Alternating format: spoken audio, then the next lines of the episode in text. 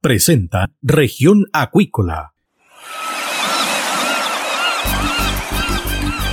Presentamos Región Acuícola.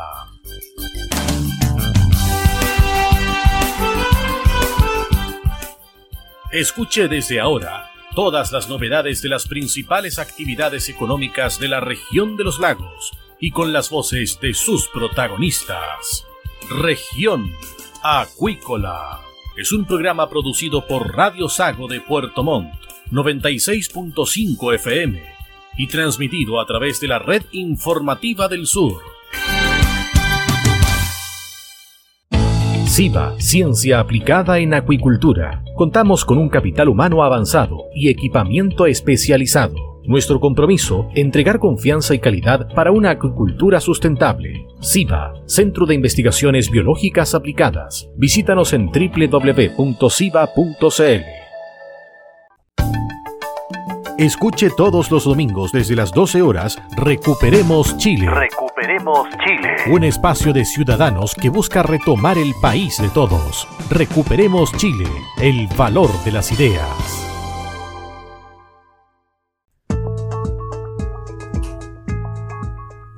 Estamos de regreso acá en Región Acuícola de Radio Sago y tenemos a nuestro siguiente invitado, el doctor Jean-Paul Llorente. Él estuvo y fue parte del Seminario Aquavirus 2022 fue el encargado de hablar sobre genética en salmónidos y su presentación realmente causó gran impacto, muchas preguntas al término de su exposición y me imagino que también contento de volver ¿cierto? a la normalidad en términos de reencontrarse con mucha gente en el seminario y también con consultas en vivo. Doctor, ¿qué tal? Buenas tardes. Hola, ¿qué tal? Mucho gusto, gracias por llamarme. Bien, muy bien.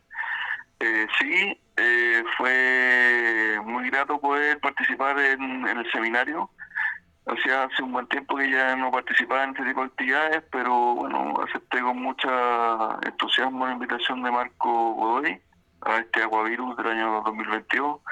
Eh, ante un tema que, bueno, ya es conocido por, la industria, que es la resistencia IPN de este QTL que ya está funcionando hace ya casi 10 años pero que siempre es importante poder repasar y ante las nuevas eh, las nuevas situaciones que hoy día existen respecto a que estamos potencialmente ante nuevas cepas en las cuales este famoso QTL puede no ser 100% efectivo. Así que fue bueno actualizar a la audiencia, siempre bueno tener contacto sobre lo que está pensando la industria y poder retroalimentar todas las dudas que ellos tener. Claro, en definitiva, cuando usted presenta este tema de la genética para la gente común y corriente, ¿cierto? Tiene que ver eh, con algún tipo de modificación, pero en definitiva, tal como usted lo explicaba ayer, los virus van mutando, tal como nos ocurre a nosotros con, por ejemplo, el COVID, también ocurre lo mismo con los salmónidos.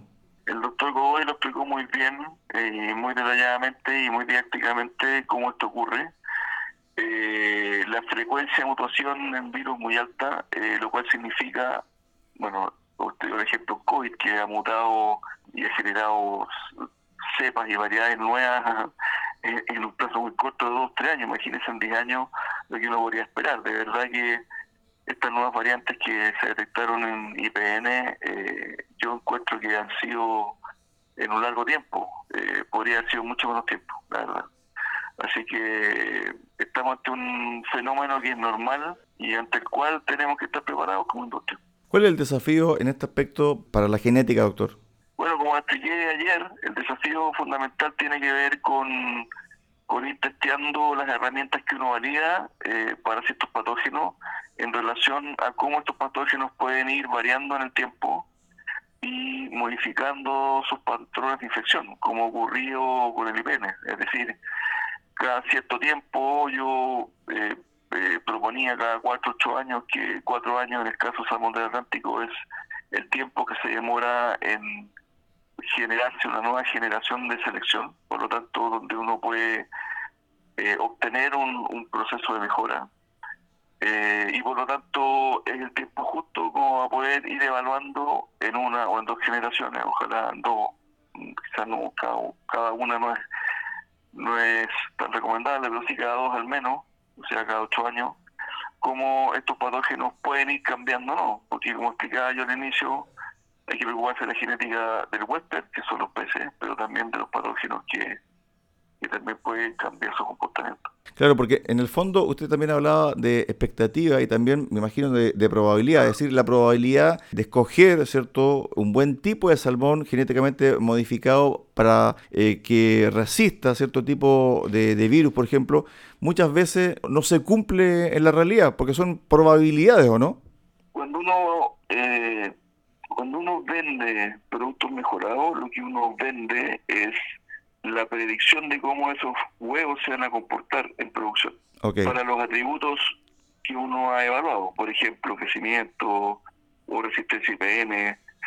Eh, cuando uno vende huevos resistentes con genotipo full de resistencia IPM, los ensayos que nosotros hacemos para esos distintos genotipos dicen que, no sé, por ejemplo, el full resistente va a tener una sobrevivencia de más del 80% y el susceptible va a tener una sobrevivencia de menos del 20%.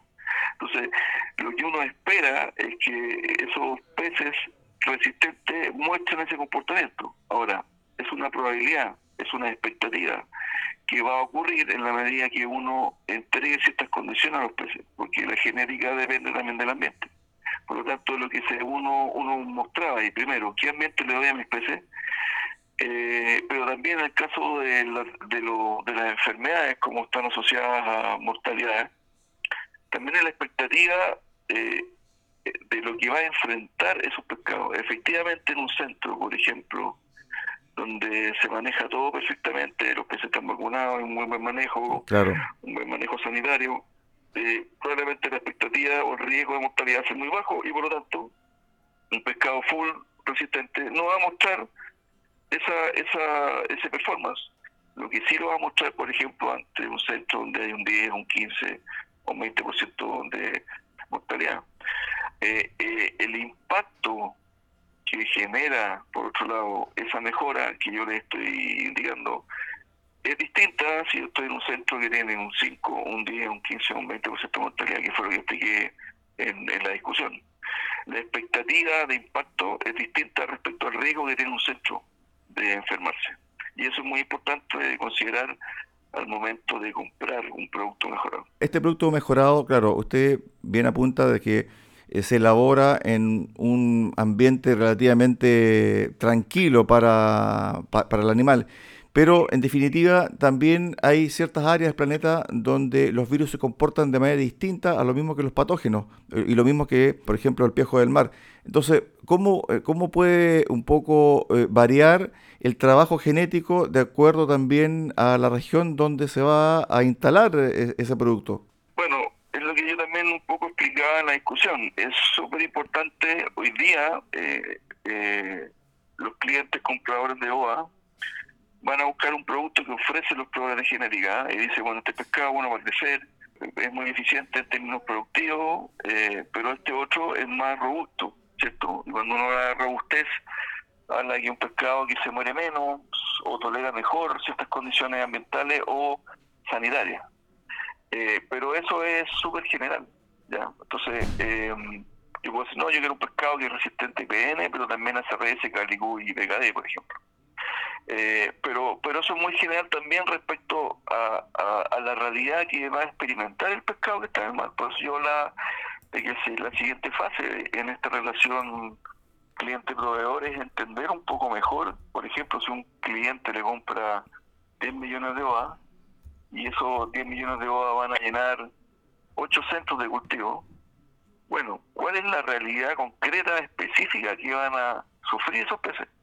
Porque probablemente yo no necesito que todos los 10 millones de OA sean IPN, Cali, USRS, PKD. Probablemente hay centros donde hay mayor prevalencia de SRS u otros más prevalencia de Cali, donde yo tengo que meter eh, peces que tengan una mejor resistencia a uno que a otro patógeno.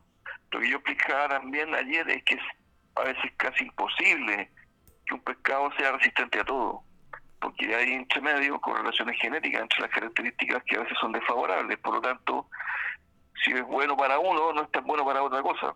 Por lo tanto, es importante conocer esos detalles para poder ajustar el performance que se requiere a las condiciones ambientales que efectivamente los distintos lotes de pescado y van a tener. Es más difícil entregar productos de una especie y otra, a lo que me refiero, tiene que ver con si una especie es más delicada que otra en términos de resistencia, más allá de su modificación genética, doctor. Bueno, estamos hablando en este caso de ojo, trucha y sala. Bueno, hay especies que para ciertos patógenos son más resistentes naturalmente que otros. Por ejemplo, el cáligo, eh, el, salmón cojo es prácticamente naturalmente resistente al cáligo. Se enferma muy poco el cáligo, a diferencia del salmón del Atlántico y la trucha, que diría yo que es la más susceptible al cáligo. Eh, hay decisiones macro que uno puede tomar respecto a si cultiva o no cultiva ciertas especies de acuerdo a su susceptibilidad. Eh, evidentemente la trucha, eh, que hoy día se cultiva muy poco en la industria, pero cuando hay cultivo de trucha, cultivarlas en mar propiamente tal es menos deseable porque van a estar más expuestos a cálido. O sea, normalmente hoy día también la trucha, usted la ve más cultivada en el sector de zonas estorinas, donde además se adapta mejor en términos de salinidad. Y bueno, y naturalmente debieran tener menos problemas eh, de cálico. No obstante, la trucha también es muy susceptible al SRS, eh, donde donde en, en, estuarios también es un gran problema. O sea, hay, hay que ver cosas macro respecto a las especies, donde cultivo las especies distintas de acuerdo a sus susceptibilidades y donde pueden eh, comportarse productivamente mejor. Y por otro lado también hay que cruzar la realidad de las empresas, ¿sí? Eh, qué tipo de concesiones tienen para cultivar las distintas especies eh, y de acuerdo a su mercado. Eh, muchas veces hay, hay empresas que tienen una cantidad de concesiones que, por ejemplo, no son aptas para cultivar trucha, estoy dando un ejemplo, eh, pero tiene mercado trucha, por lo tanto tienen que usar eh, concesiones, por ejemplo, que tienen mayor riesgo de SRS, por lo tanto en ese caso uno debiera eh, comprar ovas de trucha resistentes a SRS como base. va a depender mucho de la realidad de las empresas, qué es lo que tienen que ir a comprar, pero en fondo hay que hacer un análisis eh, bien sistémico eh, y en detalle de la ruta que siguen los pescados para ir a buscar las ovas eh, con las condiciones que realmente se necesitan. Eso nos permite ordenar muy bien, para terminar, y, y en forma más específica y controlar mejor las enfermedades donde me apretan el zapato. No sé si me explico. Sí, Sí, está claro. Todo este trabajo genético y también la producción tiene que ver con un grado de sustentabilidad y también de ahorro en costo en determinada parte de la producción, porque en el fondo si yo compro o obtengo, ¿cierto?, este tipo de producto, la probabilidad que se enfermen es menor, por lo tanto yo voy a gastar o invertir menos, ¿cierto?, en atacar la enfermedad y finalmente va a ser un producto mucho más sustentable, que es lo que pide también el cliente y también la sociedad, ¿no?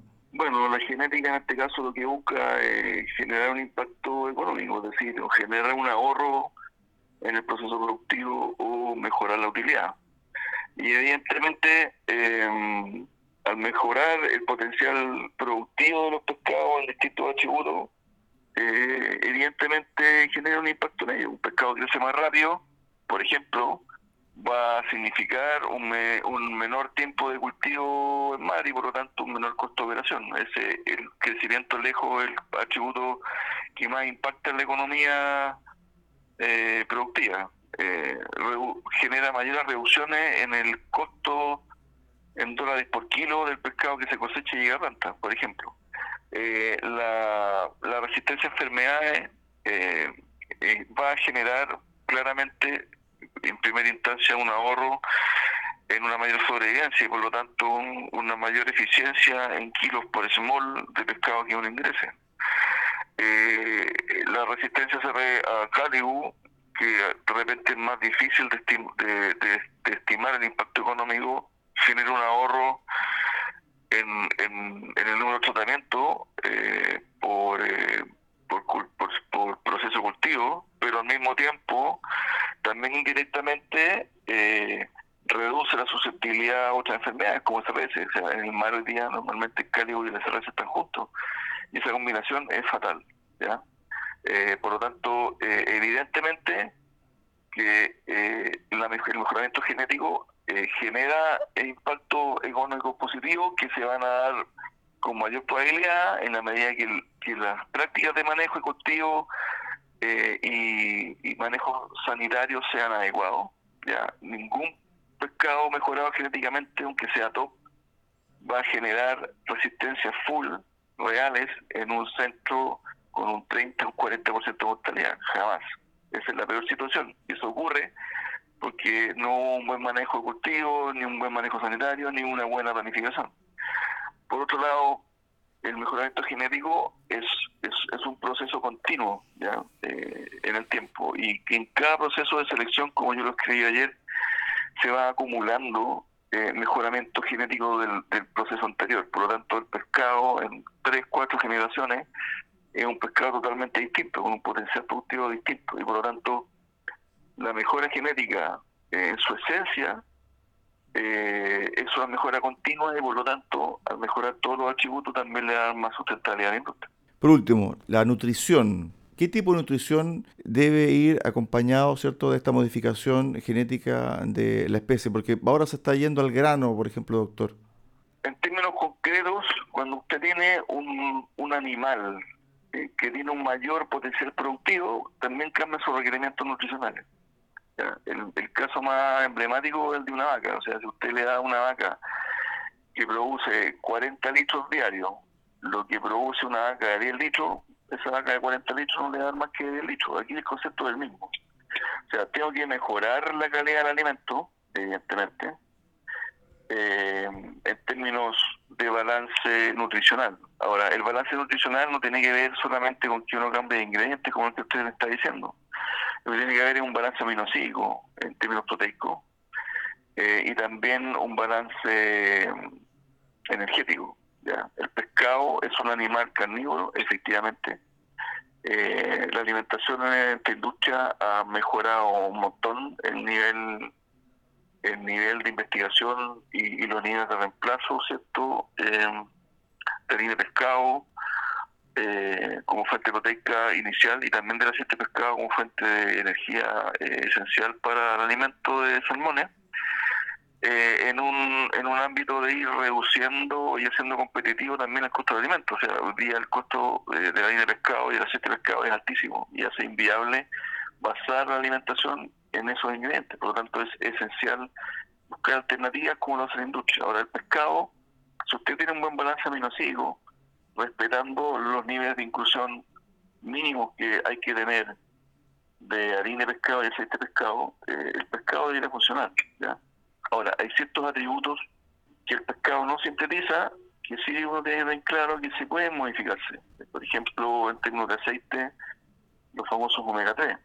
Los omega 3 eh, van en el aceite eh, y uno debe suministrar esos, esos, esos, nutrientes al animal. Eh, el aceite de pescado es un ingrediente eh, esencial y típico que tiene estos omega 3. El nivel de reemplazo que día tenido eh, también ha reducido un poco los omega 3 y por lo tanto el pescado, lo que el, desafío nuestro es estudiar de qué manera podemos ver que el pescado no pierda omega 3 al cambiar fuentes de, de ingredientes, digamos, alternativos que entreguen este nutriente. Eh, y por otro lado, eh, el desafío más que la genética de la nutrición, cómo yo aporto estos nutrientes de forma alternativa, si no aceite de pescado. Hay una serie de aspectos que, también es, un área de, trabajo de investigación esta de la nutrigenómica, que tiene que ver cómo interactúa eh, el, uso de los distintos nutrientes que yo le entrego al animal respecto a, a su performance y potencial genético para el uso de granos eh, y de fuentes vegetales finalmente en animales tiene también una limitante, ¿ya? el animal es carnívoro. Eh, grandes estudios eh, se han hecho de manera de tratar de aumentar la tolerancia a mayor inclusión de granos en la dieta, pero bueno, cada especie también tiene su, sus limitantes y bueno, es un, es un área también constante de trabajo y desarrollo que tanto la genética y la nutrición están atacando. Estuvimos con el doctor Jean-Paul Llorente, experto en eh, genética, conversando acá en Región Acuícola de Radio Sacos. Gracias, doctor. Buen fin de semana. De muchas gracias a usted. Hasta, luego. De esta forma llegamos al final del programa del día de hoy acá en Región Acuícola. Los esperamos mañana a contar de las 9 de la mañana en el resumen semanal de Región Acuícola. Que tenga usted un excelente fin de semana.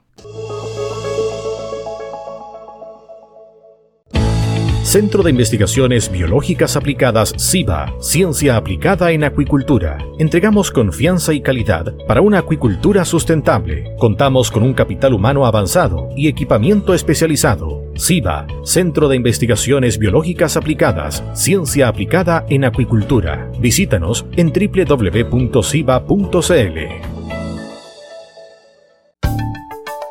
Escuche todos los domingos desde las 12 horas Recuperemos Chile. Recuperemos Chile. Un espacio de ciudadanos que busca retomar el país de todos. Recuperemos Chile, el valor de las ideas.